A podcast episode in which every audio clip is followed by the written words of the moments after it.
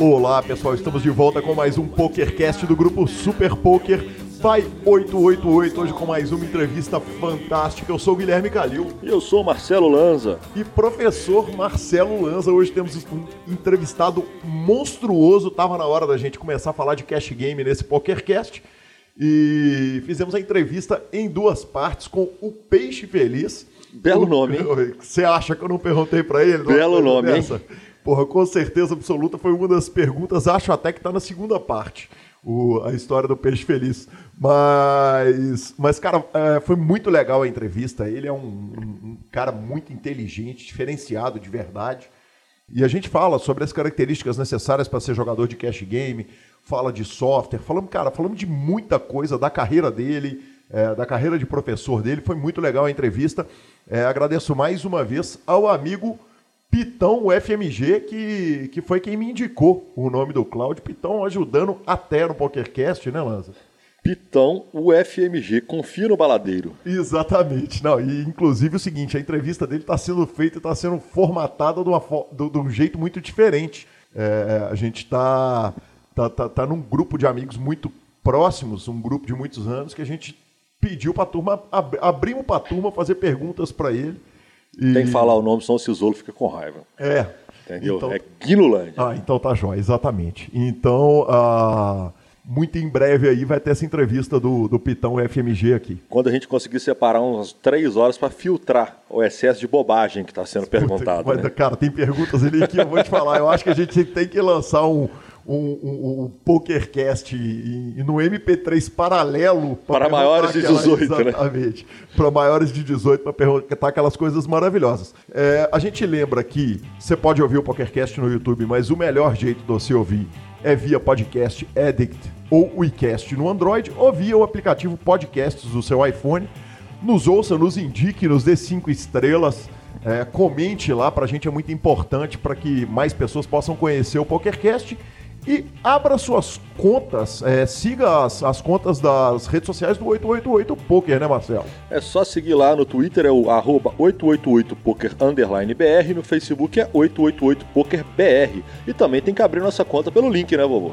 Para abrir a conta pelo link, uma coisa muito importante é o seguinte: quando você abre a conta pelo link, você pode participar dos free rolls exclusivos, é, das promoções todas que vão acontecer, o que você tem que fazer é o seguinte: você clica lá no Super Poker, vai lá no Podcasts, clica lá no PokerCast, aqueles são os links que você tem que criar para você participar do nosso Super Free Roll.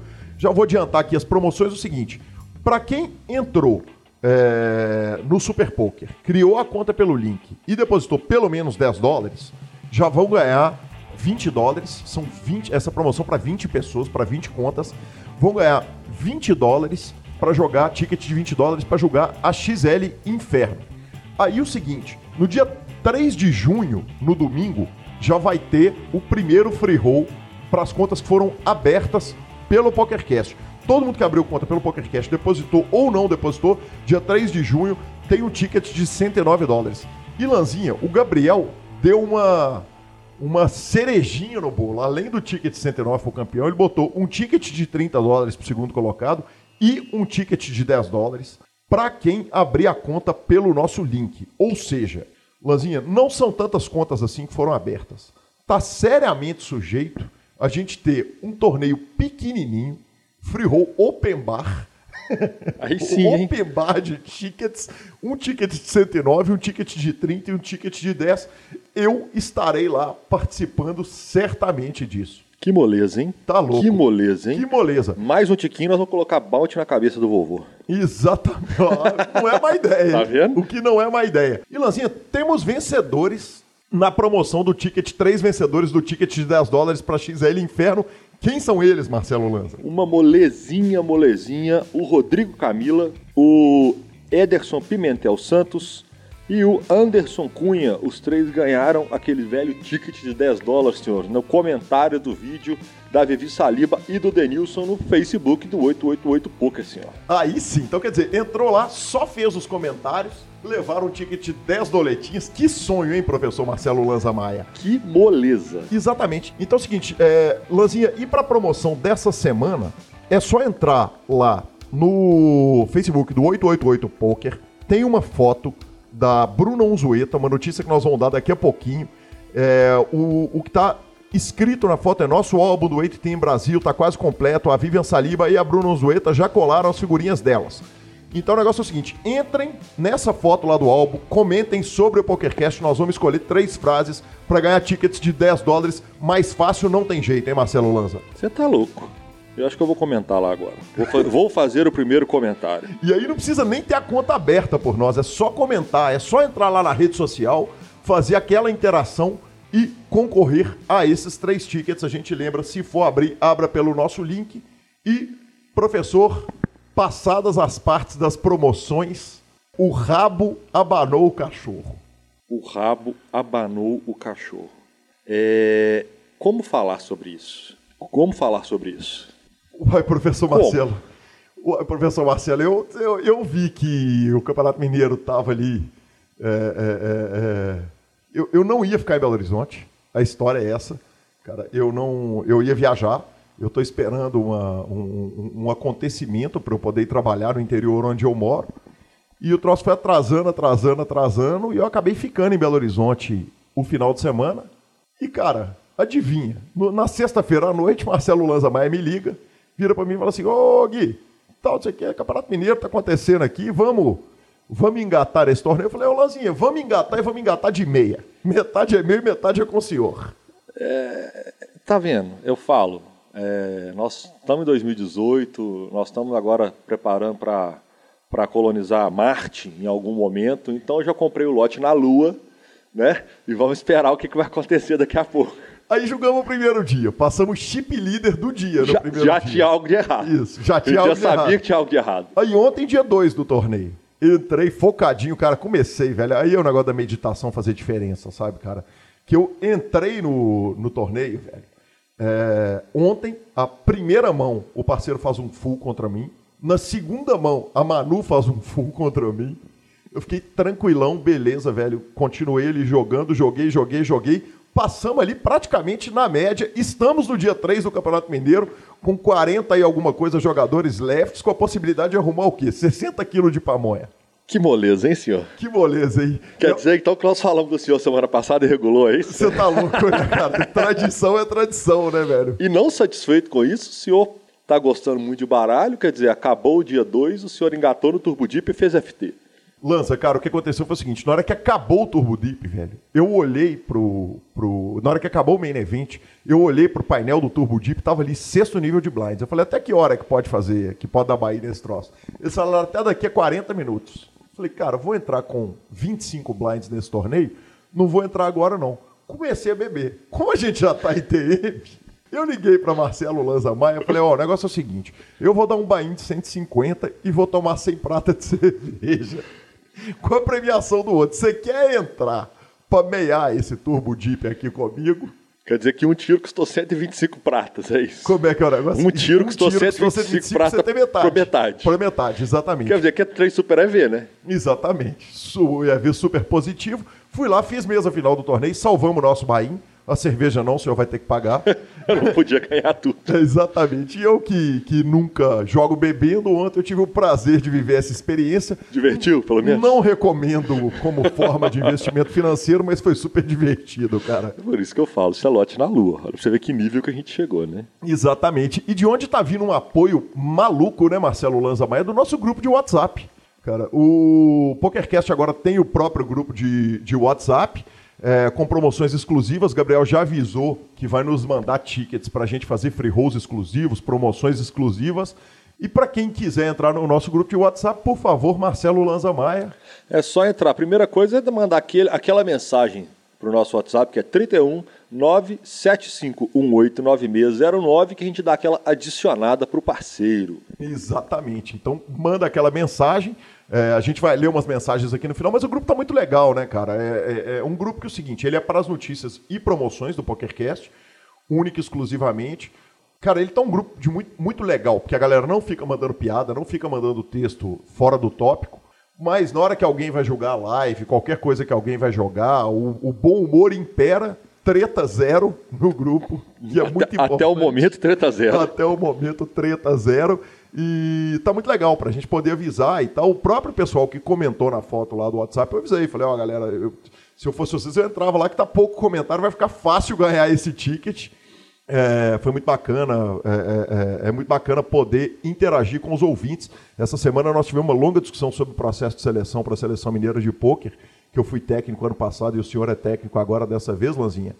E é muito legal, né, cara? O interesse da turma de saber como é que, Como é que funciona, o negócio, né? como é que é o dia a dia da seleção. Foi o que eu falei, né? Eu não podia falar muito a respeito do caso, porque nem convocar a minha eu ainda convoquei. Eu vou convocar a minha amanhã. Olha como é que eu sou bom nesse negócio temporal também. É verdade. Amanhã. É verdade. Amanhã, no Amanhã. caso terça. No caso terça, isso. Entendi. Agora é só torcer pro programa sair na segunda mesmo. Mas sempre sai. Pô, o que eu posso fazer é ir na data marcada, o resto entra na curva da variância. Exatamente. e vamos para a nossa sessão de notícias.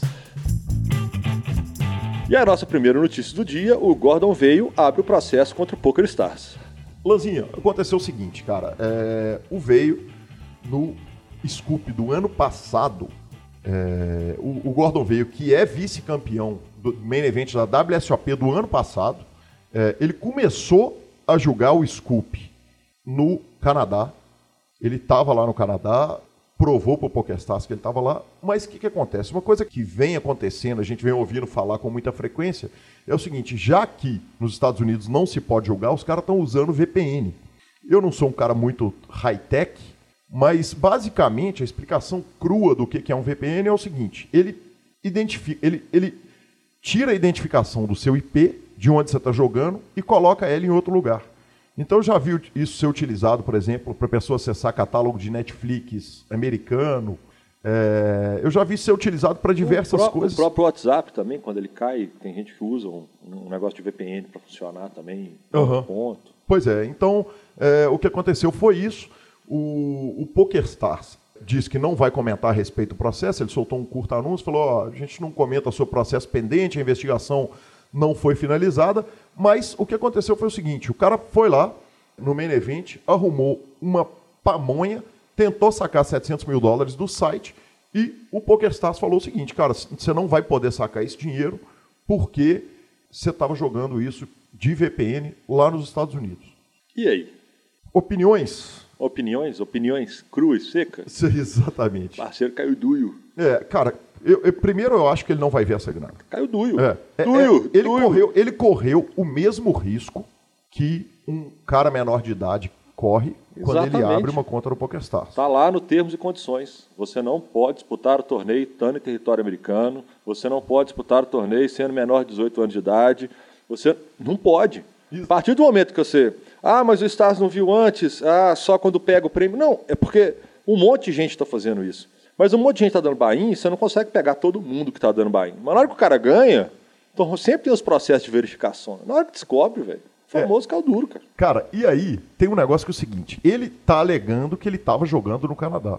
E de fato ele provou que uma parte do scoop ele tava no Canadá. Agora, velho, você provar que você tava em outro país é um negócio muito fácil, né, Lanza? Eu, bicho, deixa eu te falar, ninguém sai de um país. Tem carimbo no passaporte de entrada, carimbo do passaporte de saída, tem recibo de hotel, tem papel do Airbnb. Você tem IP. Cara, você passa, tem IP, tem o, a passada do cartão de débito ou de crédito que você passou em qualquer lugar. Então é, é complicado, né, velho, essa parada do. Quer dizer, é muito fácil. Se ele, se ele fosse provar para o PokerStars que ele estava no Canadá, é muito fácil você provar. É que sim. Se ele é americano e entrou e saiu do Canadá, só o fato do passaporte dele estar lá, entrada e saída, já seria. Já estaria resolvido o processo, né? Sim. Não, e tem foto também, aliás, a foto hoje do, do- de, de qualquer telefone celular de primeira linha, ela tem georreferência. Né? Ele marca onde você tirou a foto. Então, cara, é, é- é complicado. O que ele está alegando contra o PokerStars é que o PokerStars free-rolou ele. Isso foi uma das coisas que, que ele alegou. Que é o seguinte, que eles deixaram, que ele ganhou o prêmio, que eles deixaram ele jogando, é, não bloquearam a conta dele e ele, na hora que ele foi sacar o dinheiro, é que os caras avisaram para ele que ele não poderia sacar o dinheiro. Agora, na verdade, velho, quem tá dando esse free roll pro PokerStars é o próprio Gordon Veio, né, cara, que faz um negócio que não tá nos termos e condições, que dificilmente vai receber isso e, e que vai ficar lá no processo eu, eu, pepino, acho, né? é, eu acho bem difícil. Eu acho bem difícil. É a mesma questão do multi-account, a mesma questão de uma série de coisas, cara. Tá lá escrito, você vai fazer por sua conta e risco. Beleza, faça sua conta e risco. Véi, deu errado, vai com Deus, véio. não tem o que fazer. Tipo, se o Stars não quiser pagar, ele não vai pagar. E provavelmente esse Stars não vai perder essa ação na justiça.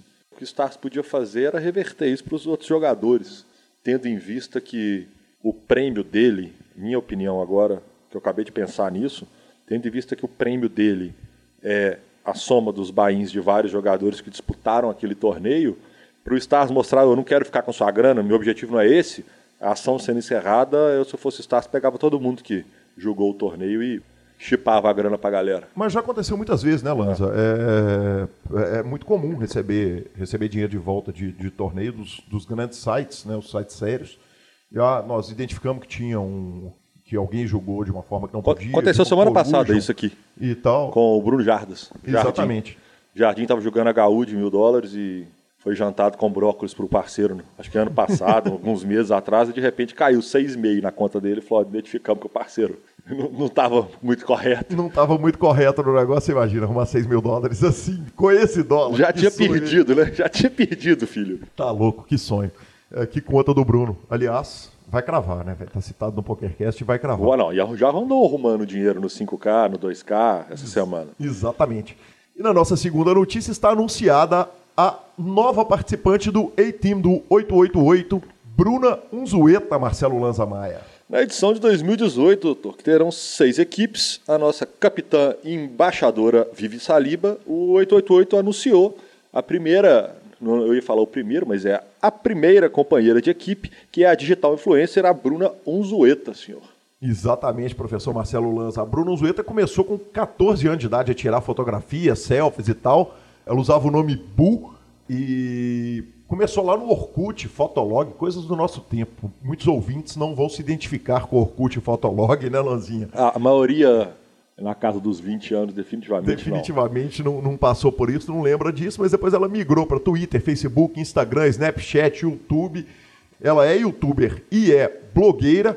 É, e trata de temas diversos, como lifestyle, culinária, moda, diversão, ela é uma mulher casada de 23 anos de idade e vai representar a equipe do 888 lá em Las Vegas. Lanza, é, opinião a respeito disso, levando o poker para novos públicos, cara. É importante, né, levar. Quando você pega pessoas que não são 100%, apesar que ela, ela vira e mexe, posta foto jogando, ela, ela é do meio, é, mas ela que tem um milhão e meio de seguidores, ela que realmente tem um, um movimento em rede social muito grande. Cara, tudo que você faça para poder abrir para a grande massa, para mais pessoas poderem conhecer, eu acho que é super válido. Eu acho que você tentar sair, sair, o nosso meio ele é, ele é um meio pequeno, né? Nós temos um, um mercado em expansão. Quanto mais você conseguir abrir esse mercado para novas pessoas, é, é, é sempre um belo serviço, é prestado. Sem dúvida nenhuma, e o 888 faz isso muito bem, né? Através de jogadores de futebol, é, outros atletas de Rodrigão, esportes, do vôlei, cara, Mauro Image. É, o torneio que eu narrei lá no, no Allianz Parque, o que passou de gente, o Fernando Praz, é, Moisés, cara, turma dos vários jogadores do Palmeiras passaram por lá, Mauro Image sempre está nos torneios do 888, inclusive no, no que foi aqui no Mineirão também ela estava, e é muito legal, né? Poder levar o poker para pessoas que conversam fora do mundo do poker. Sensacional. É sensacional. E eles que são exemplos disso, né? exemplos de esporte, o que mostra que o cara para no esporte de alto rendimento físico, mas o mental ele consegue ir em tempo indeterminável. Né? Isso é que é o grande lance do poker. Eles são caras que foram de forma competitiva a vida toda, em alto nível, é, eles se identificam no poker aquele frio na barriga, ainda aquela travada, e, e eu acho que é isso que deve motivar os caras. Né? Sem dúvida nenhuma, professor Marcelo Lanza Maia. E na nossa última notícia, não dá para falar de resultado por resultado. Estão tendo três grandes séries nos três grandes sites de poker. Mas o Brasil está arrasando, hein, professor Marcelo? O Brasil está voando, senhor. Estamos comendo, comendo dólar por todos os cantos. Exatamente. E, e, e, e, quem são os nossos Pac-Mans de dólares, Lanzamai? Obviamente eles foram citados no PokerCast. Em né? algum momento, né? Não tem escape. João Simão arrumou uma paçoca Padilha arrumou uma pamonha, Jamie Walter arrumou uma bela forrada e por aí vai, né? Exatamente, então parabéns para a Brasileirada. É... Cara, o, o, o André Acari estava comentando a respeito de, de como que o Brasil tecnicamente evoluiu, como que o Brasil cresceu, e o Brasil tem muito essa cultura de times muito fortes. E, então, parabéns aí para essa brasileirada que está voando e corra que a sua chance de ganhar com aquele fio de macio, aquele fio de tranquilo, muito mais é, é, é, recreativo, tá lá a XL Inferno, que você pode disputar ou dando Bahia ou entrando na nossa conta, depositando 10 dólares, ganhando o ticket de 20, ou até ganhando o free rollzão de 109 dólares quando você abrir a conta pelo PokerCast, Lanzinha. Uma moleza, senhor, uma moleza. Então é isso. Vocês têm que saber, vocês têm que saber que é muito simples. Foi citado no podcast, não tem conversa. Até o idiota do Guilherme foi citado semana passada da derrota que ele teve durante a semana, ele conseguiu roubar dinheiro em dois torneios. Gabi, há 15 dias atrás, a gente citou, ela cravou o Menevente, do, cravou o, o high roller do Mineiro. O, o, Padilha a gente citou, arrumou o dinheiro. O Simão a gente citou várias vezes. O Jamie Walter foi feita entrevista com ele, arrumou o dinheiro. O, o Luiz Renato Garcia, que eu falei dele no Instagram, cravou o torneio da família, do, dos brothers. O Pinda Buenos, que eu tinha falado, cravou 3 mil dólares. O Felipe Silva, que falou assim: você tem que me falar que eu fui o primeiro cara que cravou a Liga Massa da escola de pôquer, cravou o torneio. É isso. Cara, olha que você está citando, você passou o seguinte, porque o, o, o sketch outro dia deu uma malhada na gente, falou o seguinte, é, você só cita um monstro e os caras vão lá e cravam, vocês falaram que você está citando. Mas esses últimos todos que você citou aí são ouvintes do programa. Ouvintes que mandaram inbox no Instagram, senhor. Aí sim. E vamos para nossa entrevista com o Cláudio Davino, Peixe Feliz, jogador de Cash Game, é, dos maiores jogadores do mundo de NL100, de Zoom, 100 e 200. E, cara, eu tive um prazer muito grande de fazer essa entrevista. É, o Cláudio, menino sensacional, vamos que vamos. Entrevista Cláudio Davino.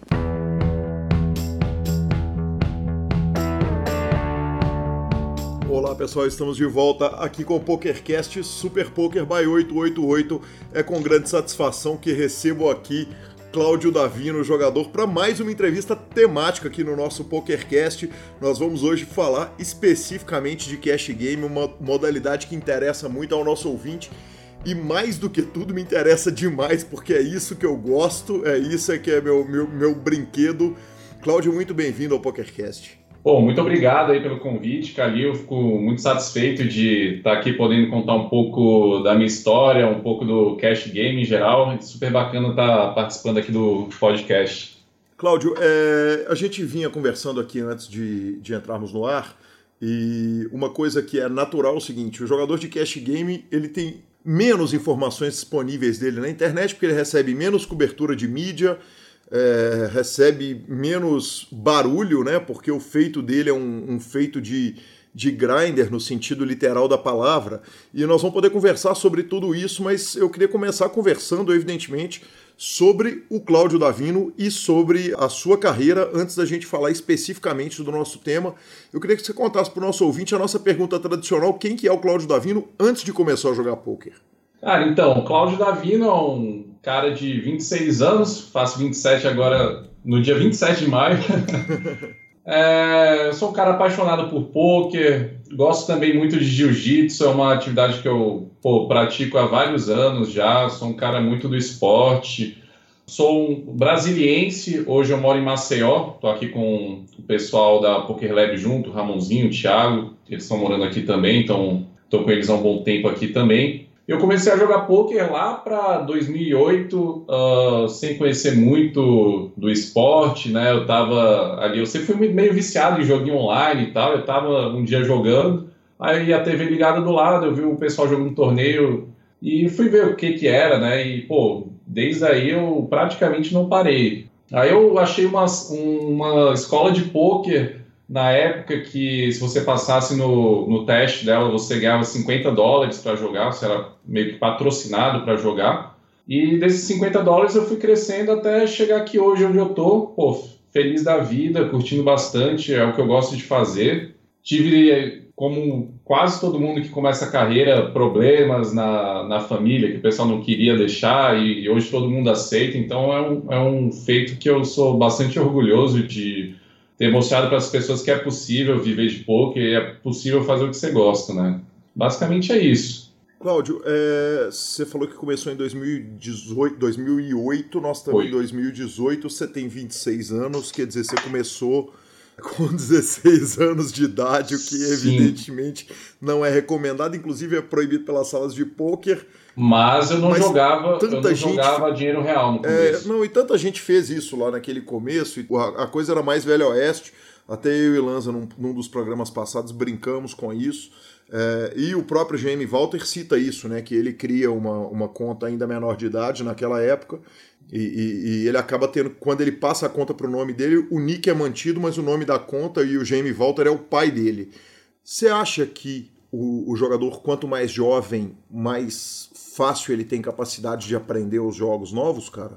Cara, então, eu acho que em tudo na vida, quando você é mais novo, fica um pouco mais fácil de, de aprender. Uhum. Mas muito devido àquela gana, né, do, do moleque jovem, querer provar que ele é capaz, uh, de ter até tempo disponível, né, que quando eu comecei eu tinha bastante tempo disponível, não trabalhava, não fazia nada, então eu sou praticamente, já era acostumado a passar horas é, jogando outros jogos, então para mim foi muito natural, né. Quando você pega um, alguém com seus 30, 40, 50 anos, que já faz várias coisas da vida, que não tem aquele mesmo tempo disponível, é, é, é até natural né, que, a, que, o aprendizado seja um pouco mais lento, mas eu, eu não acredito que seja por questão biológica nem nada disso. É mais questão de prioridades, questão de disponibilidade de tempo mesmo e de ter mais a cabeça aberta né, para o aprendizado. Eu acho que é isso. Cláudio, e o, o Claudinho, ali com 17 anos de idade, começando a jogar, é, como é que, que, passa essa transição? Primeiro é o seguinte, você vem de quais jogos? Você, você, porque na época, 10 anos atrás, jogo de celular era o jogo da cobrinha do Nokia, né? Verdade. Então, então, de quais jogos que você passa? E, e, e, e aí eu, eu, eu, cito uma entrevista minha que tem no YouTube e, e quem achar eu vou arrumar um ticket disso no, no 888, porque eu tenho muita vergonha dessa entrevista, então eu não vou contar para ninguém onde que tá, mas que eu tô completamente bêbado na festa do bracelete do Akari, e eu conto que um menino, quando ele começa a jogar poker, ele entende que em vez de jogar um videogame de graça, ele começa a jogar poker e a ganhar dinheiro para jogar e de repente ele é o menino mais rico da turma dele. É, é essa a experiência e de quais jogos que você veio? Cara, então, eu cheguei a jogar Tibia, joguei Mu Online, que é um jogo que eu não sei nem se existe mais, mas o jogo que mais me pegou nessa época, que eu tava jogando mesmo antes de começar forte com o poker, é um jogo chamado Guns The Duel. Inclusive, eu fiquei em terceiro lugar no Campeonato Brasileiro, se eu não me engano foi de 2006, e era um jogo que eu jogava de 8 a 12 horas por dia, então era, pô, só fazia isso da vida, não fazia mais nada. Então, era um negócio que até me prejudicava no no colégio, que eu só queria jogar, jogar, jogar, mas enfim, tinha bastante resultado no jogo, né? Então, para levar pro poker foi dois pulos, né? Eu falei, pô, e eu, eu sempre fui um cara muito crítico, assim, comigo mesmo, e eu pensei, pô, o que, que eu tô fazendo na minha vida, né? É melhor. Aí eu achei o poker, vi que tinha, como todo mundo que começa, tive aquela gana de, pô, um dia eu quero ser jogador profissional, quero viver disso. Só que na época eu não tinha noção das dimensões do que, que era ser um jogador profissional, nem nada disso. Mas o caminho foi muito natural para mim. A mesma coisa que eu fazia nos outros jogos, eu comecei a fazer no poker. Bastante estudo, bastante prática. E depois de bastante tempo acabou dando certo, mas com certeza é um caminho que exige muito, muita determinação, muito estudo. Mais do que em outros jogos, inclusive, né? Correto. E naquele primeiro minuto que você aprende a jogar o poker, você falou a respeito do, da preocupação, do desespero, entre aspas, ali da família e você começa a jogar poker e, e, você já começa a ganhar dinheiro com o jogo. Como é que começa essa relação sua naqueles primeiros momentos do jogo e, e, com aqueles 50 dólares, se não me engano, era do Poker Strategy, não era? Isso, exatamente. Uhum. Eu não sei nem mais se hoje em dia eles fazem isso, mas na época era bem comum. Eu acho que muitos dos jogadores grandes, profissionais que você vê hoje em dia começaram é, com esses 50 dólares. Cara, então, no meu caso, como eu falei, eu estava assistindo TV, vi o jogo lá, aí eu comecei a jogar por dinheiro fictício uh, numa sala que na época era chamada de Tower Torneios. Uhum. Não sei se você ouviu falar, era uma sala da, da, da rede 888. E eu jogava dinheiro fictício lá, jogava uns torneios de 45 pessoas e fui brincando assim, aprendendo bem aos poucos mesmo. Essa história da, da Poké Strategy, na verdade, já veio até um pouco depois, quando eu consegui uh, os 50 dólares para começar a jogar. E aí eu comecei a jogar numa sala chamada Titan Poker, que era da rede iPoker, e eu joguei lá durante vários anos. Inclusive, eu só fui jogar no PS mesmo, uh, a sério, em 2013. Então, passei bastante tempo jogando na iPoker. E nesse período de 2008 uh, até 2010, eu era eu jogava bastante poker com feijãozinho, com moeda, e vou te falar que foi para mim foi a melhor época. Assim, eu acho que sempre que a gente está começando num, num, mundo novo, que a gente é leigo, que a gente está aprendendo, é muito mais divertido. Aí eu jogava, fazia ensino médio na época, jogava com os amigos, pô, era muito legal mesmo. Aí acabou que eu parei de jogar também um tempo, por, uh, eu comecei com 50 dólares, aí eu perdi 10 dólares, fui para 40 dólares de, de bankroll na época no, no iPoker, aí eu falei, ah, isso aqui é jogo de sorte, não vou, não vou jogar mais isso não, que eu estudo, estudei, estudei, só estou perdendo. Isso eu jogava no limite mais barato, que a gente chama de NL2, né, que são as mesas com blinds 1 um, um cent e 2 cents. Aí eu perdi 10 dólares, o que é pô, mega normal, e decidi parar. E aí eu só fui voltar em 2010, e aí eu, é, foi quando eu realmente comecei a estudar mais a série e aí fui subir no meu bankroll. Aí foi quando começou a dar criação aí ao Cláudio Davino, jogador sério de poker, né? jogador profissional de poker, que não era profissional na época, mas eu estava com a mentalidade uh, profissional, digamos, de ser. Né? Cláudio, que horas que, que, que, você vislumbra, quer dizer, nessa volta sua, que hora que você vislumbra o eu vou deixar de ser jogador recreativo e acho que dá para viver disso aqui?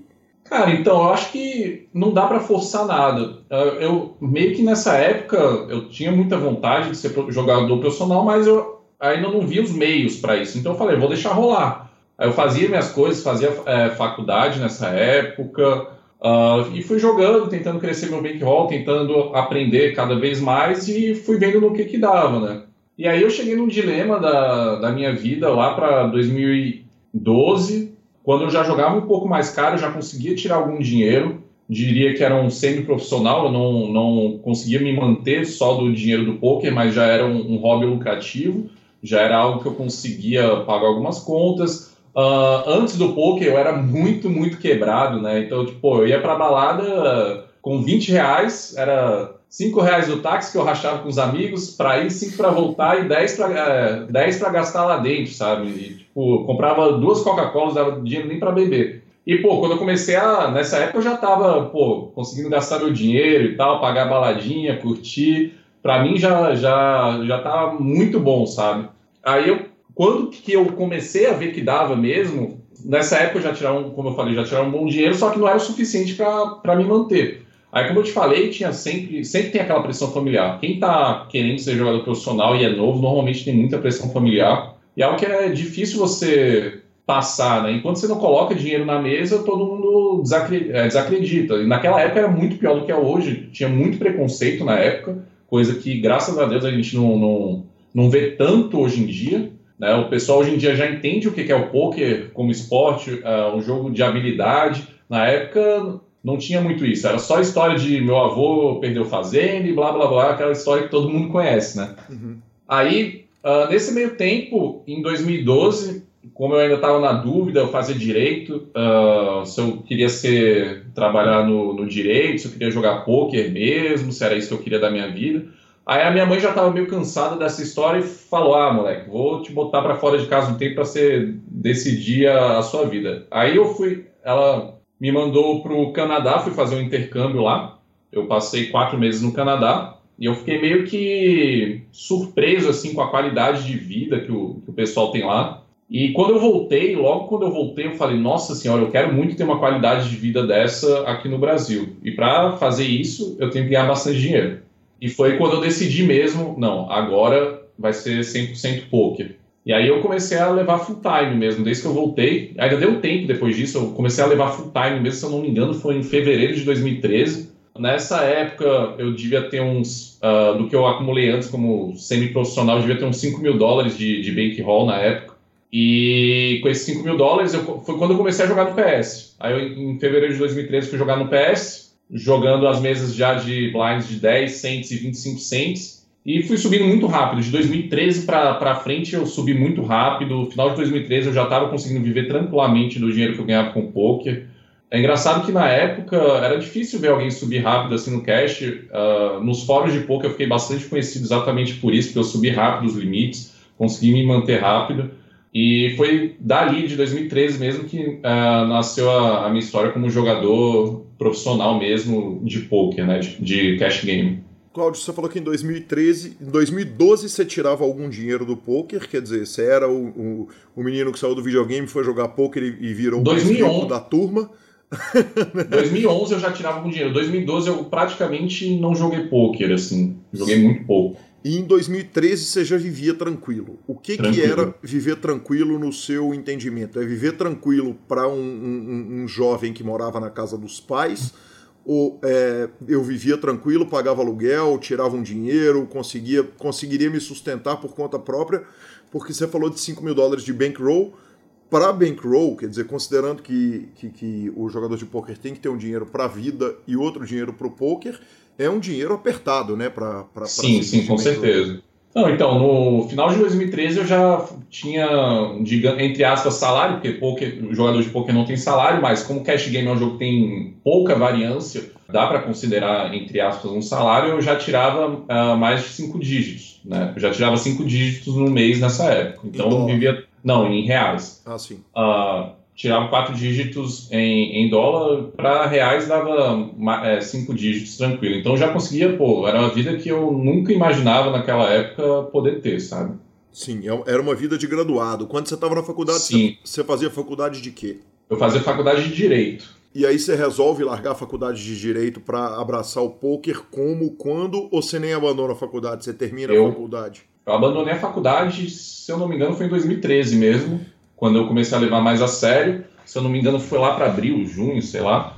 Uh, eu estava no sétimo período, né? Faltava um ano e meio para terminar e mas, aí eu pensei e ninguém apoiou, obviamente, eu largar a faculdade porque eu já estava terminando. Mas eu pensei, eu não quero trabalhar com isso, isso não me faz feliz. Um ano e meio é um tempo que eu poderia estar tá crescendo rápido, é, muito no poker, então eu pensei na questão do EV, né? Uh, de qual vai ser o, o, valor esperado que vai me retornar eu estando na faculdade ou eu estando jogando poker full time, né? Porque, querendo ou não, faculdade, você tem ali as 4, 5 horas diárias, mais o estudo em casa, mais prova, trabalho, etc., que come muito tempo. Eu não ia conseguir focar nenhum nem outro, né? Que eu tava com a cabeça 100% focada no poker. Aí eu falei, ah, não tem condições mais, vou parar com a faculdade e seguir no poker. E no Canadá, terra de Daniel Negrano, você chega a jogar poker ou não? Cara, não joguei nada de poker lá. Zero. Você foi para lá, aprendeu o idioma? É, eu fui para lá estudar inglês. Uh, minha mãe estava cansada da minha cara um pouquinho, me mandou para lá e eu fiquei, pô, estudando inglês, curtindo, fazendo novas amizades lá, bastante gente, muitas culturas diferentes.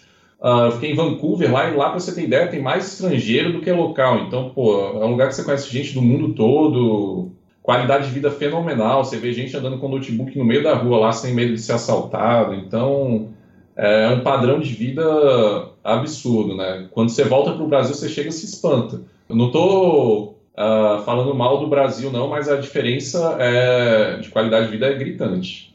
Eu imagino. E o enviar o, o Claudinho para o Canadá foi um tiro gigante no pé dela, visto que na hora que você volta para cá você consegue ler o 2 plus 2, ler os livros de poker, assistir os vídeos todos, o quanto que o idioma inglês te ajudou, porque lá naquele começo era difícil arrumar material em português, é, claro que tinha uns fóruns e, e, eu queria conversar com você um pouquinho a respeito desse aprendizado em fórum, que me parece que ele perdeu força demais daquela época para hoje, mas quanto que saber inglês ajuda na sua, no, no, no seu desenvolvimento como jogador, Cláudio?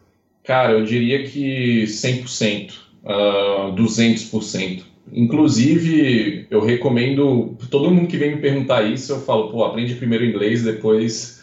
Hoje em dia não, porque hoje em dia tem bastante material de, é, em português de qualidade, mas naquela época, com certeza, aprender inglês primeiro valeria muito mais a pena do que começar a aprender poker do zero.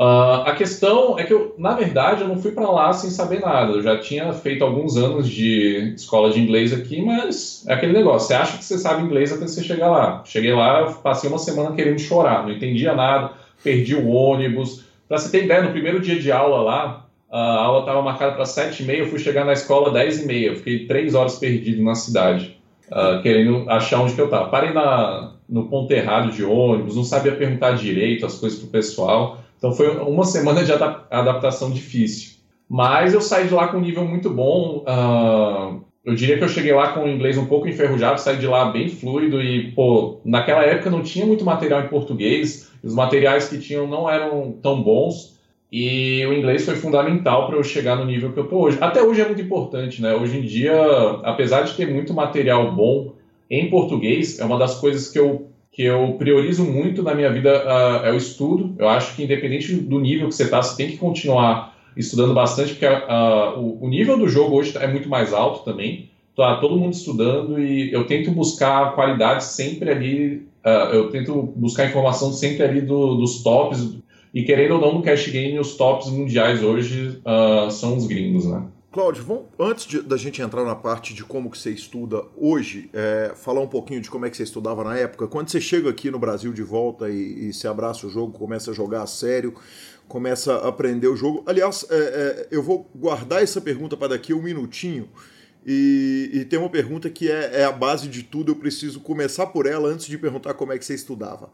Por que Cash Game, cara? Porque a glória, entre aspas, e poker é um jogo que tem muito ego, né? Todo mundo que está envolvido com poker sabe que, que, que é um concurso muito grande de egos. E para quem está começando no poker, o torneio costuma brilhar mais o olho do jogador, ele costuma permitir é, características menos de, de, de menor disciplina. Por que, que você, Cláudio, escolheu o cash game?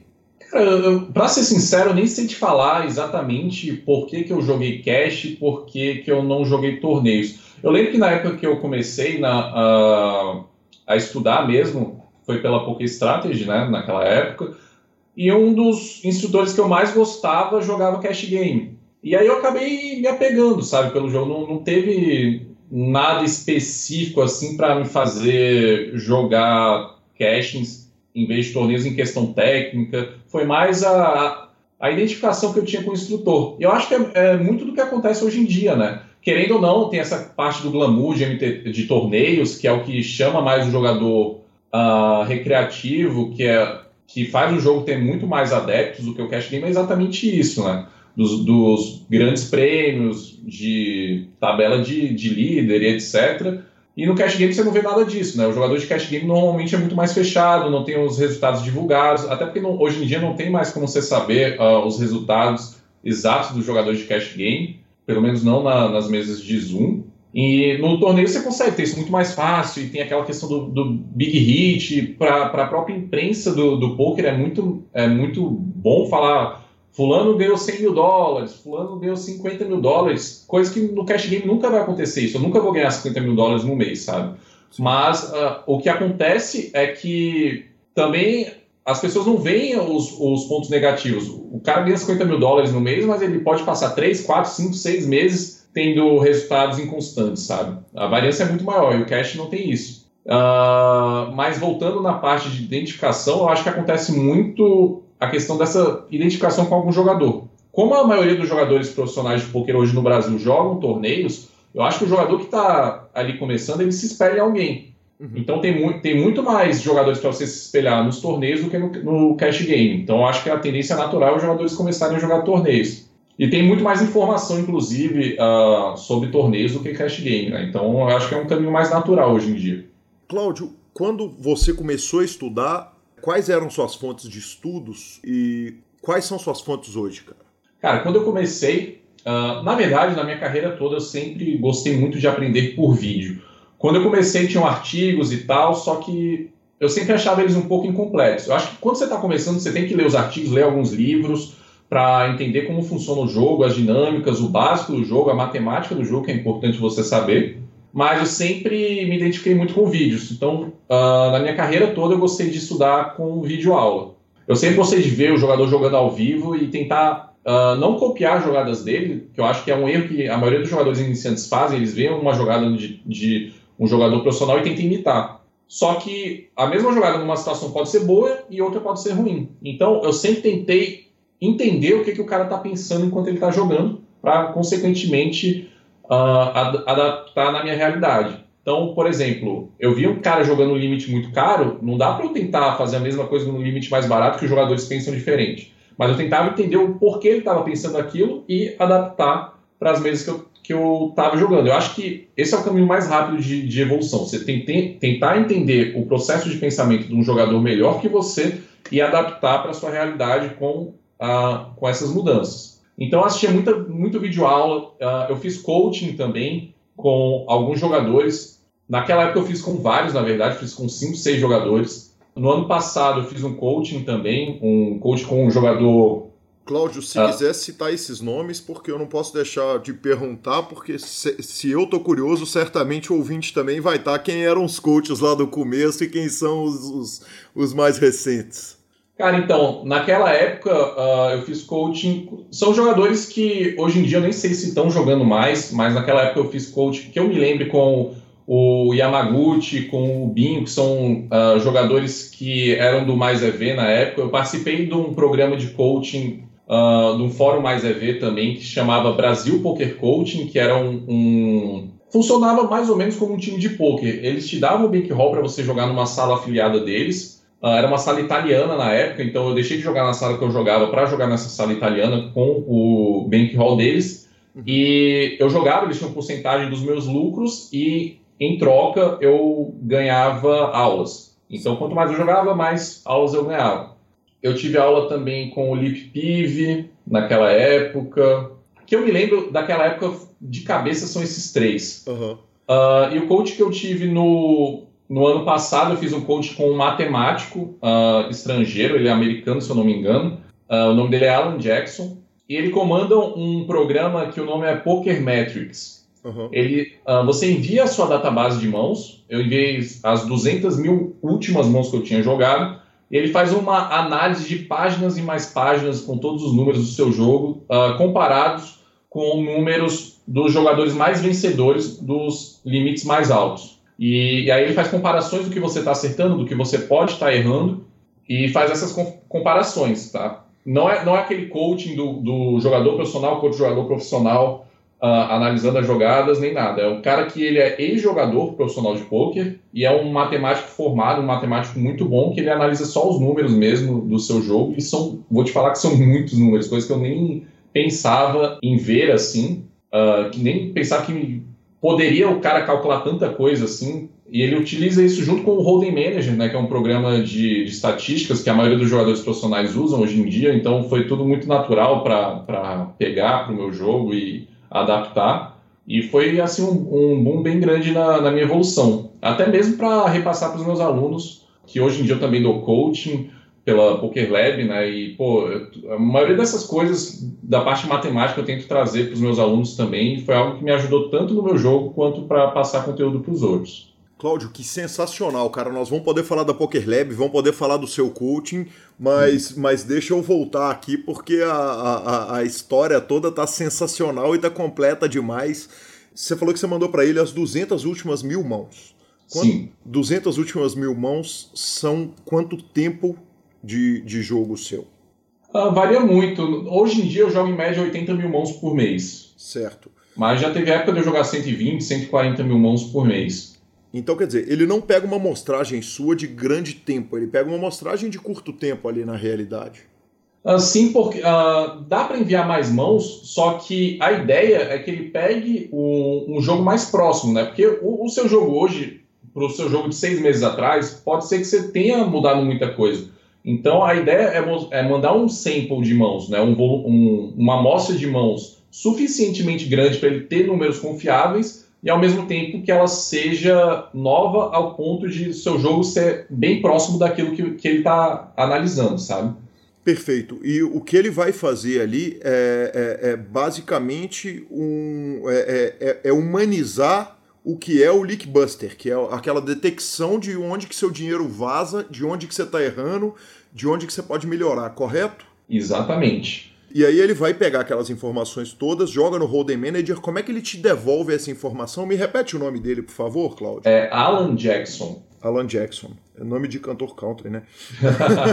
eu acho que. Cara, tem... então, uh, ele me devolveu, uh, eu mandei a database para ele e ele me voltou com seis horas de vídeo gravados com todos os números e as planilhas de Excel uh, com tudo salvo. Então, é, ele não só mostra os números, como ele explica o que, que os números significam, o que está distorcendo ou o que está certo em relação ao, à amostra de mãos dos jogadores vencedores dos limites de 5.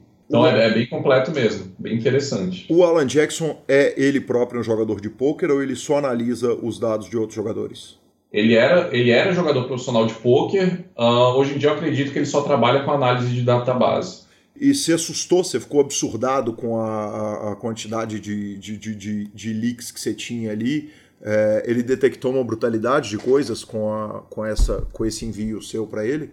Cara, então, uh, não coisas muito grandes não tiveram. A, a, o leak mai, maior que, que tinha no meu jogo, que eu consegui ver com os números e com ele, foi porque eu não atacava tão bem o turn quando os jogadores não davam c-bet no, no flop.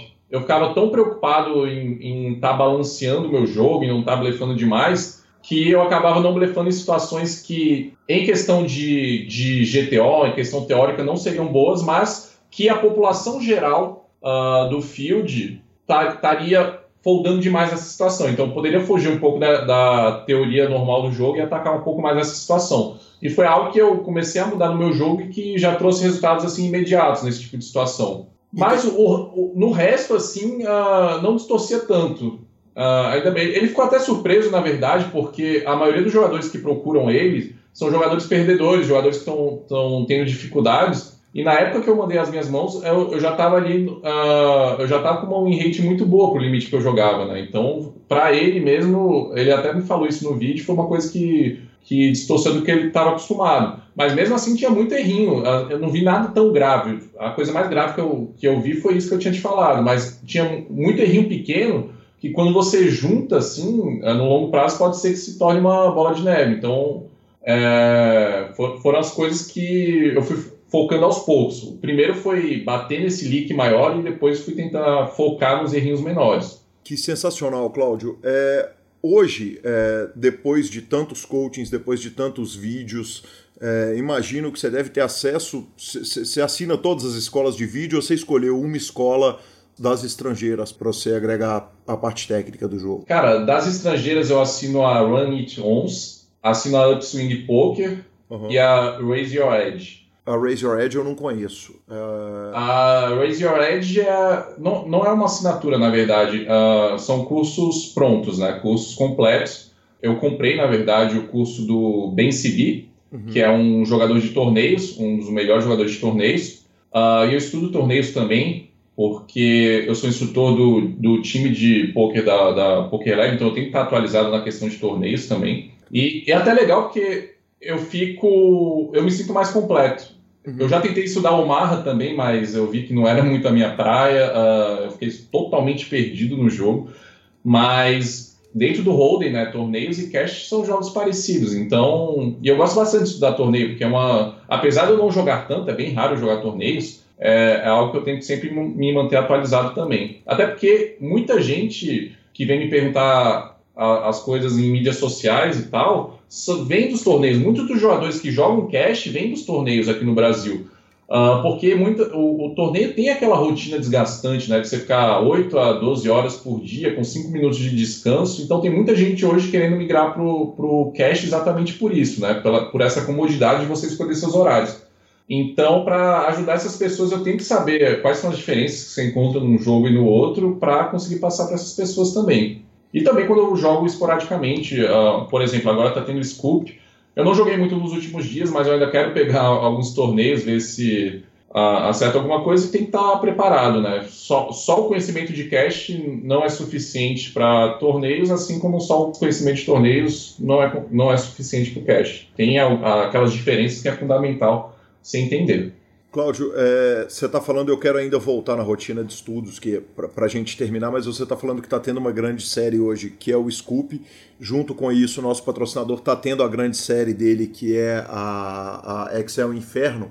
No momento que os sites fazem as, as grandes séries deles, o Cash Game esquenta. Esquenta. Uh, vem, vem muito jogador recreativo que normalmente só joga essas séries para jogar o cash game. Mas também, em contrapartida, normalmente tem os heads também não saem do jogo, né? Então fica, fica sempre bombando. Mas normalmente esquenta bastante, viu? Bacana, isso é uma curiosidade porque a gente ouve sempre falar da turma que vai para Vegas para jogar o cash game durante a WSOP. A WSOP já tem é, é, torneios que os fields são um sonho, o main event da WSOP é o sonho de todo mundo, mas todo mundo conta isso, né? E é, é, é curioso ter alguém especialista no online, no cash game online, para nos contar que a mesma realidade é, do que acontece em Vegas na WSOP, do que acontece em São Paulo nos grandes torneios, no, no final de semana de BSOP, é, é, é interessante saber que o poker online acontece a mesma coisa. Agora, é, voltando à sua rotina de estudos, como é que você faz essa divisão hoje? É, porque uma coisa que você estava me contando e, que foi muito legal, que eu, eu brinquei, falei quem dera toda entrevista fosse marcada assim, foi que eu, a gente combinou na semana passada, você ia viajar, voltar ontem ou hoje, eu te dei uma chamada, você falou, cara, na hora que você quiser fazer, estou à disposição e, e, brincou algo como é a vida de jogador de cash game. e eu falei, porra, que sonho, quem me dera nunca ter que esperar um grind para poder gravar uma entrevista. Justiça seja feita a todo mundo que me deu entrevista nessa nova fase do PokerCast. Me atendeu sempre em horário marcado e eu agradeço demais porque tá todo mundo com essa vida corrida. Mas como é que você divide a, a, a, a vida entre o que você senta para estudar e o que você senta para jogar? Cara, então, uh, é bem legal isso, né? Porque é uma faca de dois gumes, na verdade. Porque apesar do cash, você ter essa liberdade de escolher seus horários, uh, você tem que se cobrar muito também. Que é muito fácil você entrar em zona de conforto e não querer fazer nada, entendeu? Jogar ali duas horas por dia, uh, sair, fazer outras coisas. Eu vejo que é o que acontece com a maioria, maioria dos jogadores de cash que eu conheço. Eles com certeza se esforçam 10 vezes menos do que os jogadores de torneio. Porque o jogador de torneio ele não pode sair do jogo ali, então ele, tem que ficar o dia todo. Então, eles, querendo ou não, ele vai trabalhar bastante. O jogador de cash não. O jogador de cash muitas vezes entra nessa zona de conforto. Inclusive, eu já me peguei uh, nessa zona de conforto várias vezes. E é uma coisa que você tem que estar tá toda hora se cobrando para estar tá comprometido com o teu trabalho, né? Tem que levar muito como trabalho mesmo. E eu divido meu tempo, normalmente, uh, quando eu jogo, eu jogo umas seis horas por dia, mais ou menos, com alguns breaks no meio. Eu também divido meu, meu horário, eu gosto de assistir pelo menos um vídeo novo por dia, como eu te falei, eu gosto bastante de estudar por vídeo, uh, gosto de assistir um vídeo por dia. Eu também dou aula, eu acho que a questão de você dar aula, você aprende bastante no meio, e hoje, com a turma da, da, da PokerLab, eu tenho centenas de alunos no, no, no, nos últimos dois cursos do PokerLab Cast, então eu estou sempre ocupado com, com a questão do fórum de discussão, com a questão dos alunos fazendo perguntas, então eu estou trabalhando praticamente o dia todo e então a minha vida hoje é poker, poker, poker. E a divisão é essa: normalmente seis horas de, de jogo e o resto é cuidando do, dos meus alunos. Claudio, como é que você assiste um vídeo de poker? Você assiste o vídeo com papel e caneta na mão, fazendo anotação, parando, voltando, gravando um ponto para discutir com o autor do vídeo ou com os caras da, da, da Poker Lab? Ou você assiste o vídeo, vamos dizer assim, on the go, na, na correria e, e, e absorve o que tem para ser absorvido? Cara, a maioria dos vídeos eu assisto no on the go mesmo. Porque normalmente o instrutor já explica né, as situações mais difíceis, o que que quais que são as situações diferentes que podem ocorrer naquela mão, né? Então você não precisa ficar voltando muito. Normalmente quando eu volto é quando eu, uh, eu deixei passar alguma situação e eu quero fazer alguma pergunta para o instrutor, uh, ou que ele deixou de explicar alguma coisa, eu quero perguntar alguma coisa, ou numa situação que eu acho que ele pode ter errado, eu normalmente utilizo o PioSolver, que é um, é um programa onde você coloca situações de jogo e ele coloca uh, quais seriam as jogadas ideais em, em questão de, de, balanceamento de range, em questão de GTO, e eu tento analisar dessa forma. Enquanto eu estou jogando, uh, que é onde eu estudo mais com, a, com, essa questão dos programas auxiliares, aí sim eu já seleciono, sempre quando eu estou jogando, eu marco as mãos que eu tenho dificuldade e ou discuto com outros jogadores, ou eu coloco no solver para ver quais seriam as melhores alternativas. Mas quando eu estou assistindo o vídeo, normalmente é um The Go mesmo. E quais são os limites que você está jogando agora? Hoje eu jogo NL100 e NL200, que são as mesas de blinds 50 cents e 1 dólar e 1 dólar, 2 dólares. E... Sendo que a maior parte do meu volume é, é na NL100. Certo. É, nessas mesas de NL100 você joga Zoom, correto? A especialidade Isso. sua é Zoom. No, no 888, evidentemente, Snap. E qual o percentual que você joga GT, é, é, GTO e qual o percentual que você joga Exploitable? Quer dizer, quanto que você consegue explorar jogadores e, e, e, diferenciar, porque é um field que não é um field pequeno, né? Ele é, é, é, é grande ali a, a, a, o pool de jogadores que estão ali jogando.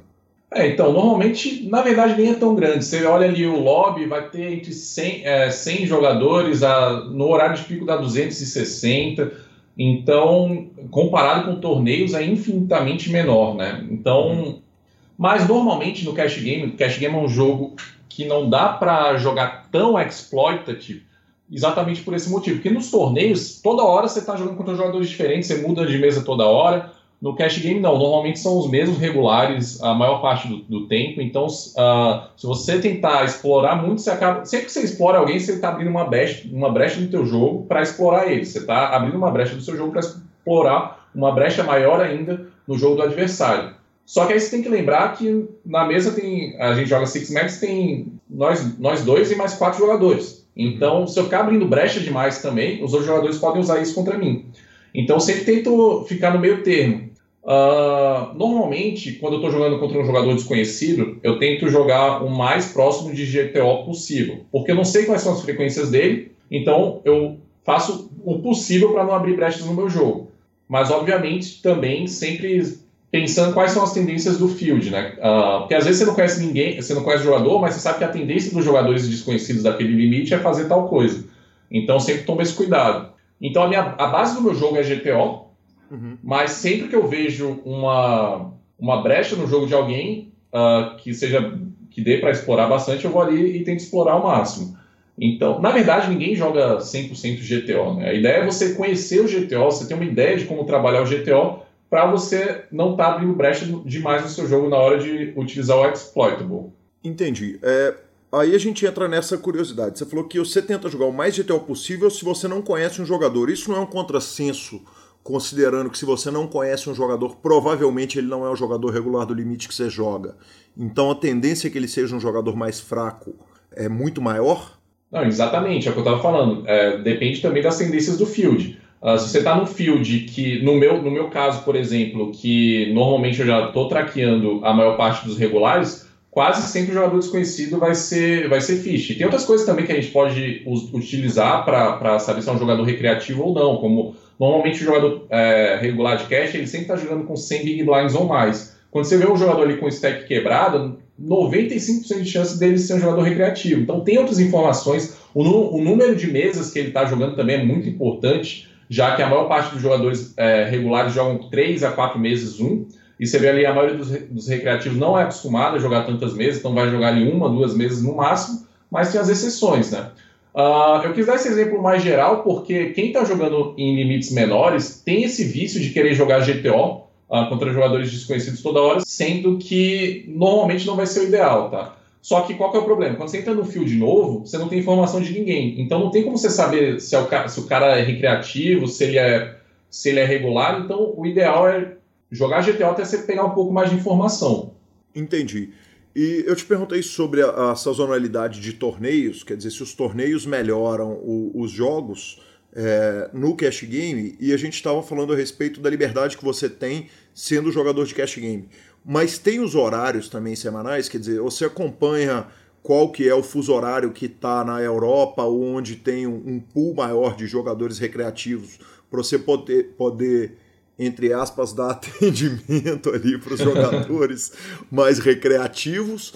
É, porque eu, eu que jogo é, é, é, num pool menor e num limite muito menor, eu é, é, me impressiona a diferença de nível dos jogadores na hora que, na hora que o site está mais bombado ali, quer dizer, no, no, domingo, naquele horário que está tá lotado. Cara, então, uh, é engraçado porque a minha maior briga hoje com a minha família é exatamente por causa disso. Porque normalmente eu começo a jogar ali meia-noite, duas horas da manhã e vou até oito horas da manhã, às vezes mais tarde, então o meu horário é todo trocado. Tem dia que eu acordo 4 horas da tarde, 6 horas da noite, aí do nada eu viro o dia, então Meu horário é todo louco por causa disso, exatamente porque eu acredito que o melhor horário do field no Zoom uh, é essa parte da noite. Mas também, a parte que eu menos gosto é entre 4 e 6 horas da, da tarde, é horário que tem muito regular jogando. Mas eu diria que ali das duas até as quatro ali, no comecinho das quatro horas também é bom. Só que o horário que eu mais gosto é a partir das 8 da noite. Normalmente é o melhor horário para o cash. Para torneios, eu sinceramente não faço a menor ideia. Entendi. É, Cláudio, é, uma tendência que é muito comum a gente ver no, no, no poker nacional hoje são os times de, de, de torneios de poker. É, eu sei que você faz parte da Poker Lab. Existem times de cash game, quer dizer, jogadores que desenvolvem para jogar nos mesmos stakes, porque teoricamente é o seguinte: se eu e você sentarmos para estudar torneio juntos, vai ser muito raro a gente cair na mesma mesa. Mas se eu e você sentarmos para estudar NL100 juntos, nós vamos trombar na mesma, na mesma mesa toda hora nos, nos mesmos sites, né, cara? Sim. Cara, então, e foi exatamente uh, por esse motivo. Uh, logo quando eu comecei a, a Eu já volto para a questão dos times, mas uh, só para não perder o, o, esse ponto que eu acho que é importante. Claro, fica totalmente à vontade, por favor. logo quando eu comecei a dar aula, comecei a ter alguns alunos e alguns deles uh, começaram a dividir mesa comigo com o passar do tempo. Aí eu falei, pô, não, eu, eu, acho que não está valendo a pena isso. E foi por isso que hoje em dia eu não, eu, eu não dou mais aula para o público. Tipo, você chega para mim, Cláudio, quero ter uma aula com você. Hoje eu não estou dando mais coaching uh, ah, para jogador aleatório. Assim, hoje em dia eu só, dou, eu só tô dando coaching para os jogadores que já participaram do, do curso da PokerLab, por exemplo. Exatamente porque eu não quero ter tanto aluno assim. Hoje em dia meu foco é muito mais no grind uh, do que jogar. E eu acho que cria uma concorrência assim, sabe? Então, uh, eu tento não abrir tanto desse ponto assim no meu jogo. Pode parecer até meio egoísta, mas eu acho que se for pesar as duas coisas, eu acho que não vale a pena para mim, sabe? Uhum. Exatamente porque eu comecei a dividir as mesas com outros alunos, comecei a criar mais concorrência e chega um ponto que não, para mim não, não, começou a não ficar tão interessante. E também questão de agenda é, um pouco cheia já com, com esse tanto de coisa para fazer. Mas em relação a times de poker, os times de poker de cash que eu conheço são times de Portugal. Aqui no Brasil eu não sei se tem nenhum ativo. Eu sei que tem uns dois times de Portugal ativos. É uma coisa que normalmente para o próprio time de poker de cash game não compensa muito, porque o crescimento, assim, a curva de aprendizagem no cash é um pouco mais demorada do que nos torneios. É um é jogo que demora mais para você ficar bom, para você começar a ganhar dinheiro com cash. É um pouco mais complicado, porque é um jogo um pouco mais complexo. Você está sempre jogando deep ali, então é um jogo um pouco mais difícil de você dominar. Você vê muito mais turn, muito mais river. Não tem tanta jogada automática assim. Uh, então é um jogo que demora mais para o jogador que está aprendendo ganhar dinheiro. Então, para o próprio time já não compensa tanto por esse fator. E para o jogador de, de cash, eu, eu, também acredito que não vale a pena participar de um, de um, de um time de cash, porque normalmente esses times, para eles lucrarem com o jogador de cash no começo, eles têm que te colocar em salas meio catrupes, que eles ganhem é, parte do seu rakeback. Então você vai acabar pagando muito mais, na verdade, do que se você fosse pagar com seu próprio dinheiro, entendeu? Então, na verdade, eu acho que não vale a pena para nenhum dos lados. O que valeria a pena para um, fazer um time de poker, de cash, seria pegar jogadores já é, prontos, entre aspas, assim, jogadores que já batam bem o jogo no limite médio, assim, aí eu acredito que valeria a pena, mas pegar o jogador iniciante, uh, por exemplo, de micro stakes, eu acredito que não vale a pena, coisa que em torneio já vale a pena, porque uh, é muito mais fácil você deixar um jogador pronto para bater os micro stakes de torneios do que de cash game. Agora, você falou a respeito da, das salas menores de, de, de poker. A gente sabe que as salas bem menores, quer dizer, é, é, hoje é, existem três grandes salas de poker: o Poker Stars, o 888, evidentemente, o Party Poker, que são três salas absolutamente bem conceituadas, com lugares onde, pelo menos até onde me consta, as licenças de jogos dele são, são bem reguladas. Do 888 eu sei, do PokerStars eu sei, do Party Poker eu não conheço tão a fundo, mas são salas bem reguladas onde é, existe uma proteção do jogador. É, tem um outro universo de poker que você chegou a tocar nele aí, que são essas salas infinitamente menores que por um lado, é, elas são menos reguladas, então a gente acabou de ter um escândalo, por exemplo, no America's Card Room sobre robôs, quer dizer, programas jogando automatizados lá, mas que o field dessas salas muito menores é brutalmente mais fácil e justiça seja feita. O field do, é, é, das duas salas que não são PokerStars, eles já são bem mais fáceis de, de serem batidos do que o, o do PokerStars. Você acha que não vale a pena, no caso extremo dessas salas bem menores, de correr esse risco? Como que você trata essa essa comparação que são fields muito mais fracos com salas que, que, que você está correndo riscos maiores? Então, eu acho que tem que ser calculado, né? Uh, eu, inclusive, já joguei em salas que eu sabia que tinha risco. Inclusive, na época da Black Friday, uh, eu jogava uh, eu, eu, jogava no... Eu tinha conta no Full Tilt, eu joguei um tempo lá. Aí eu tirei o dinheiro da Full Tilt e fui para Absolute Poker. E eu tinha colocado todo o meu bankroll na Absolute Poker. Putz. E quando deu a Black Friday, deu aquele problema na, no Full Tilt e na Absolute Poker também deu. Uhum. Só que logo quando começou o escândalo no, na Full Tilt, eu, eu, pedi o saque na Absolute Poker. Então eu ainda dei sorte que eu consegui fazer esse saque. Com certeza, se eu tivesse perdido meu bankroll naquela época, eu não estaria aqui hoje. Eu tenho certeza absoluta disso. É complicado, né? Tem que, tem que ser algo que para quem não tem como se, se, o dinheiro for fazer uma diferença, eu não eu não recomendo ou uma grande diferença, eu não recomendo colocar em, em salas que tenham uma uma credibilidade questionável, assim. Hoje tem sala, como você falou, a 888, o, o Party Poker e o PS, dá para você colocar o dinheiro lá de olhos fechados. Eu acho que a chance de dar um problema é mínima, mínima, mínima, mínima. Mas tem. Hoje em dia você vê muito jogador jogando em sala chinesa, sala italiana, sala de não sei da onde. E tem muitas dessas, uh, se der algum problema, você não vai ver seu dinheiro nunca mais. Então tem que ser controlado, com certeza. E se for jogar nessas salas, com certeza colocar só o que você for jogar no dia e, e ficar sempre alerta em fazer saques uh, sempre que possível. Mas definitivamente, o field muitas vezes compensa. Tem salas chinesas que o field, nossa, é um sonho do sonho do sonho. Só que eu, pessoalmente, uh, eu levo muito mais a parte da, da segurança do que a parte de ganhar um pouco a mais, sabe? Hoje em dia. Mas, com certeza, já joguei em salas uh, duvidosas e, e, já quase paguei o, o, o, o pato por isso, né? E professor Marcelo Lanza Maia, depois dessa primeira parte espetacular da entrevista de Cláudio Davino, Vamos aos comentários de ouvintes. Temos muitos comentários e mais. Temos um áudio de WhatsApp. Vamos ouvir aí o áudio de Jânio Maia. Ô Guilherme, ah, muito bom o programa de vocês. A cidade que você falou no programa, a cidade do Ceará, é Maracanaú. Você falou Maracanaú. É a mesma coisa, só o, acho que é o sotaque do cearense que faz a vogal ficar mais com esse som de an, Maracanaú. É uma cidade industrial vizinha de Fortaleza e também vizinha da cidade do Chico Anísio que chama Maranguape. Parabéns pelo programa. Lanzinha, é isso aí. Então não é Maracanaú, é Maracanã. Não, não, não. Aí sim. Como saber dessas coisas? Né? Agora a gente vai, no grupo mesmo de WhatsApp, tem gente do Brasil inteiro, nós vamos falar. Uh, nós vamos passar esses apertos, né, cara? Não tem escape. Ué, não tem jeito, ainda mais quando a gente tá falando de. É, não é forma de falar, é sotaques. Sotaques, sotaques num país do tamanho do nosso. Né? Exatamente. Né? Então, muito obrigado aí, Jânio, ouvinte de todos os programas, e obrigado pelo carinho de nos mandar é, esse áudio. Lanza, você tem mensagens que você quer ler aí dos nossos. Eu, eu tenho uma mensagem do Fred Viana aqui de BH, que ele mandou no, no meu Facebook. Ele fala o seguinte: Fala, Lanza, beleza? É, cara, queria apenas agradecer imensamente a você e o Calil pelo podcast com o Cavalito.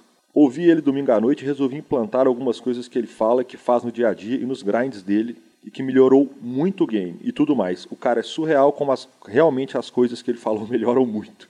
Coloquei em prática na segunda e já segundamos o Big 27 é muito surreal essa parada sobre, a, sobre ele deixar as mãos que já correram para trás. Independente se ganhou ou perdeu, para sua mente ficar tranquilo. Então eu queria dar um abraço pro Fred. Fred, que é daqui, jogador regular de BH. É, que bacana isso, né? Quer dizer, são pessoas que estão conhecendo um mundo novo, um mundo que você já frequentava, que você já, já utilizava, que é o mundo da meditação, ou qualquer outra coisa que a gente tenha colocado aqui no programa que esteja ajudando a comunidade de alguma forma, né? Cara, sem dúvida nenhuma, que legal. É, grande abraço aí pro Fred. É, nós tivemos algumas mensagens de WhatsApp também. O Anderson de Anápolis disse que o estudo por livros é uma forma muito interessante, que ele. Poxa, e, e, e ninguém poderia concordar mais com isso, Anderson, é, do que eu. Né? Eu li 100 livros de pôquer, cara, e adoro o estudo por livros. Acho que hoje, com o mercado competitivo como está, o, o, jogador que quer profissionalizar, ele tem que usar todas as formas, tem que usar vídeo, tem que usar coaching, tem que usar o trabalho mental que ele puder usar, mas sem dúvida nenhuma livros são, são uma forma sensacional. Ele perguntou que livro que o Jamie Walter deu para o pai dele. Nós vamos perguntar isso para o Jamie Walter e vamos, vamos responder qual foi o livro aqui. Além disso, o Ricardo Xavier, daqui de Belo Horizonte, sugeriu Bruno Foster, e pediu para o Bruno Foster contar a história da vida dele. Nós vamos poder trazê-lo com certeza aqui para o PokerCast. O Lima Júnior, de Mombasa, Ceará. Não estou falando errado, não, né? Acho que não. Daqui a pouco vem áudio do Jânio falando que não é Mombasa. é... é, começou a jogar esse ano e curte jogar uns tomates lá no software do 888. Quem nunca, né? Quem não, né? Pelo amor de Deus. Maurício Lopes, é, de Caeira, São Paulo, elogiou, pediu um abraço para o PTCR e para o Kaká Gustavo Kaká. Então, um abraço aí para o Maurício e para o Kaká Gustavo Kaká. E Marcelo Andrade, do interior de São Paulo, é, é, novo no poker, curtiu muito também o episódio do Cavalito. Que repercussão, hein, Lanzinha? Sensacional, hein, mano? Sem dúvida, que legal, cara. E, cara, eu vou trazer o Danilo, vou qualquer hora eu vou entrevistar o Danilo aqui, só para não, não, fazer dois programas de. Do mesmo tema, né? Do mesmo Muito tema, de um espaço tão curto. Mas o Danilo, que é instrutor do método The Rose e não é jogador profissional, ele é instrutor mesmo, ele é um coach mental de pôquer. Cara, eu tenho falado muito com ele e certamente eu vou trazê-lo aqui para o programa. De repente a gente traz logo também. E, e, Bora gravar, filho. Temos muito é, programa pela frente. Exatamente, 52 programas por ano, não vai faltar oportunidade. O Caio Lúcio mandou uma mensagem lá no YouTube falando o seguinte: foi só sair a entrevista do Rafael Jaime Walter que ele cravou o Bounty 109. Meu nome precisa sair urgente. Então, Caio Lúcio, tá falado o seu nome. Agora vai lá e crava, filhão. GL. GL. Cara, eu, eu, o abraço ele entra mais tarde um pouquinho, mas eu queria dar uma menção honrosa, um abraço essa semana pro meu cunhado, Felipe Rabelo. A turma que conhece ele aqui em BH chamava até por Cabelo. O Cabelo mudou para a Europa. Ele é corredor da NASCAR europeia, é, da Elite 2. E ontem, na corrida da, do circuito da Itália, eu esqueci o nome do circuito, ele foi pole, cravou a corrida de, de, de ponta a ponta. Brasil no pódio, o hino nacional. E os, sem palavrão. E pi, os carambas. E os carambas. e foi simplesmente sensacional, cara. Sensacional. É, parabéns demais. Eu vou. Eu tô me programando esse ano pela ver uma corrida dele. Deve ser uma coisa muito doida na NASCAR europeia, assim. Então eu queria dar. É, meus parabéns, um abraço e dar notícia para a galera que gosta de automobilismo. Que sensacional, cara. Grande abraço pro Felipe. É, pode dar falinha, Lança? Pode. Então tá bom. Felipe, que é autor de uma das maiores frases do poker mundial. Uma vez eu discutindo com ele no antigo escritório do, do, do falecido site Poker for Green. Eu tava ali discutindo com ele sobre pot limit Omaha e ele botou o dedo em riste e me disse o seguinte: Omaha não importa a posição. Sem mais. em Omaha não importa a posição. Sem mais. Sem mais, crianças não sigam esse conselho. Esse não é sigam. conselho. Não sigam esse conselho. Que se pode dar. Aliás, uma curiosidade de pôquer foi que uma, uma, é, uma discussão que foi proposta há um tempo atrás era o seguinte: se você pudesse escolher jogar Heads Up de Omaha, você sempre estar no botão ou você sempre estar fora de posição com cinco cartas, o que, que você escolheria? É uma pergunta difícil de responder, né, Lanzinha? Nossa, essa é uma carta a mais faz diferença demais. Cara, mas e jogar em posição o tempo inteiro? Porque Também você faz... controlar o pote quando você está em posição, para você inflar o pote quando você. Não, eu entendo. Eu entendo. Mas por mais que eu ache que a posição é absurdamente. faz uma diferença muito grande, mas essa é uma carta muito roubada. É então, roubado. Tá eu, eu, peguei cinco cartas. Joguei com o senhor. Jogou, senhor em posição, eu com cinco cartas. Peguei. Beleza, nós vamos fazer 150 mãos dessa parada. Quem quiser ser dealer desse, dessa parada, vou jogar, jogaremos eu e Marcelo Lanza e vamos botar um dinheirinho para colorir essa. Peguei! colorir vamos. essa parada. Boa, aí, fechou. Aí sim, tá fechado o desafio do PokerCast Lanzinha. Se alguém quiser, inclusive, filmar para transmitir, tá, tá, tá, tá valendo a parada toda. É, quem quiser acessar o conteúdo todo do Super Poker, superpoker.com.br, tudo sobre o poker no Brasil e no mundo, na aba de clubes. Você tem a guia de clubes do Brasil, onde jogar, agenda diária. Na aba de vídeos tem um monte de vídeo, mais o canal do Super Poker no YouTube também é sensacional, é onde nós vamos, um dos lugares que o PokerCast vai. revistaflop.com.br. Assine essa revista, ela é legal demais. mibilisca.com.br. Cobertura mão a mão dos torneios pelo Brasil. Beijo, Eduardo Sequela. E vamos para a nossa dica cultural, Marcelo Lanza Maia. Cara, eu essa semana assisti um, um documentário que tá no Claro Vídeos da NET. Eu descobri uma aba de documentários maravilhosos que estão lá. E tem um documentário sobre o Jean-Michel Basquiat, que é um, um artista norte-americano, um pintor norte-americano, que fazia muita. Ele, ele fazia uma mistura de, de, de, do trabalho em tela com trabalho de grafite. É, é, é simplesmente sensacional. E está tendo esse ano, está passando pelo Brasil, pelos Centros Culturais Banco do Brasil, é, uma exposição dele, que inclusive vai passar por Belo Horizonte. Eu estou aguardando ansiosamente a passada dela por Belo Horizonte. É, o nome desse filme é The Radiant Child, a criança radiante, do Jean-Michel Basquiat. É um cara que, que trabalhou ali naqueles anos 70 e 80 em Nova York. Um trabalho que remete muito ao Keith Haring, ao Andy Warhol, que trabalhou com ele e tal. Então, queria indicar esse, para quem gosta de artes plásticas, esse documentário é cabuloso, é sinistro, é fantástico e, e mostra bem a vida do Jean-Michel Basquiat. Que homem, que homem, Guilherme Calil, que homem. ah, completando essa, né, essa dica cultural, você vê que bacana. Eu vou falar de Deadpool 2. Vamos pro mundo da Marvel. Aí sim, Nazinha. Aí se aprova. Você tá louco, Não sei do que se filho. trata, mas já aprovo. O melhor filme de super-herói da história para maiores de 18 anos, politicamente incorreto, com várias menções sexuais, palavrões e tudo mais. Deadpool 2 estreou anteontem no cinema. Então, para quem quer ver um filme leve e provavelmente divertido, essa é a minha dica da semana. É isso aí, o programa vai ficando por aí. A gente agradece ao nosso editor Rodolfo Vidal, que essa semana teve trabalho, hein? Você Teve. ouve o programa editadinho, você não sabe o tanto que eu e o Lanza travamos a língua, engasgamos e tal. E, e essa semana nós demos o trabalho pro Rodolfão. Rodolfo, muito obrigado e desculpa aí, mano. É, foi pesado. A língua hoje não tava, não, não agarrou, né? Uh, Já tivemos dias melhores, hein, professor? Não podemos querer tudo, filho. Você tá ganhando dinheiro. Ah, tá louco aí sim. Vamos lá, que ó, nós estamos gravando agora, são 20 para as 2 da tarde, de domingo às 3 horas. Eu tô lá jogando o dia 3 do Mineiro. Tomara que eu venha com uma notícia enorme e que eu aposente o senhor Marcelo Lanza Maia e enche o bolso dele de dinheiro. Vamos, filho. One time, filho. Vamos. É disso que eu tô falando. Estarei lá para torcer pro senhor. Aí sim, valeu! Abraço, moçada. Até o próximo. Keep your line and give oh, away till I'm your man. You win some, lose some, it's all the same to me. Imagine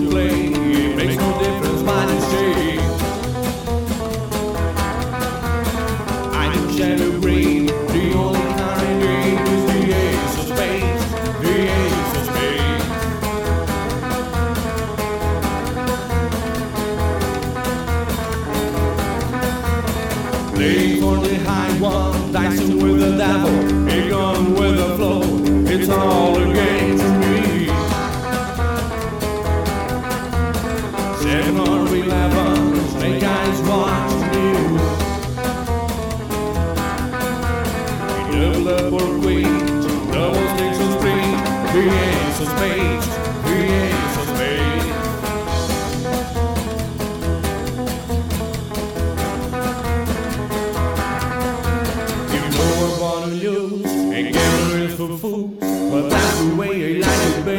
anyone to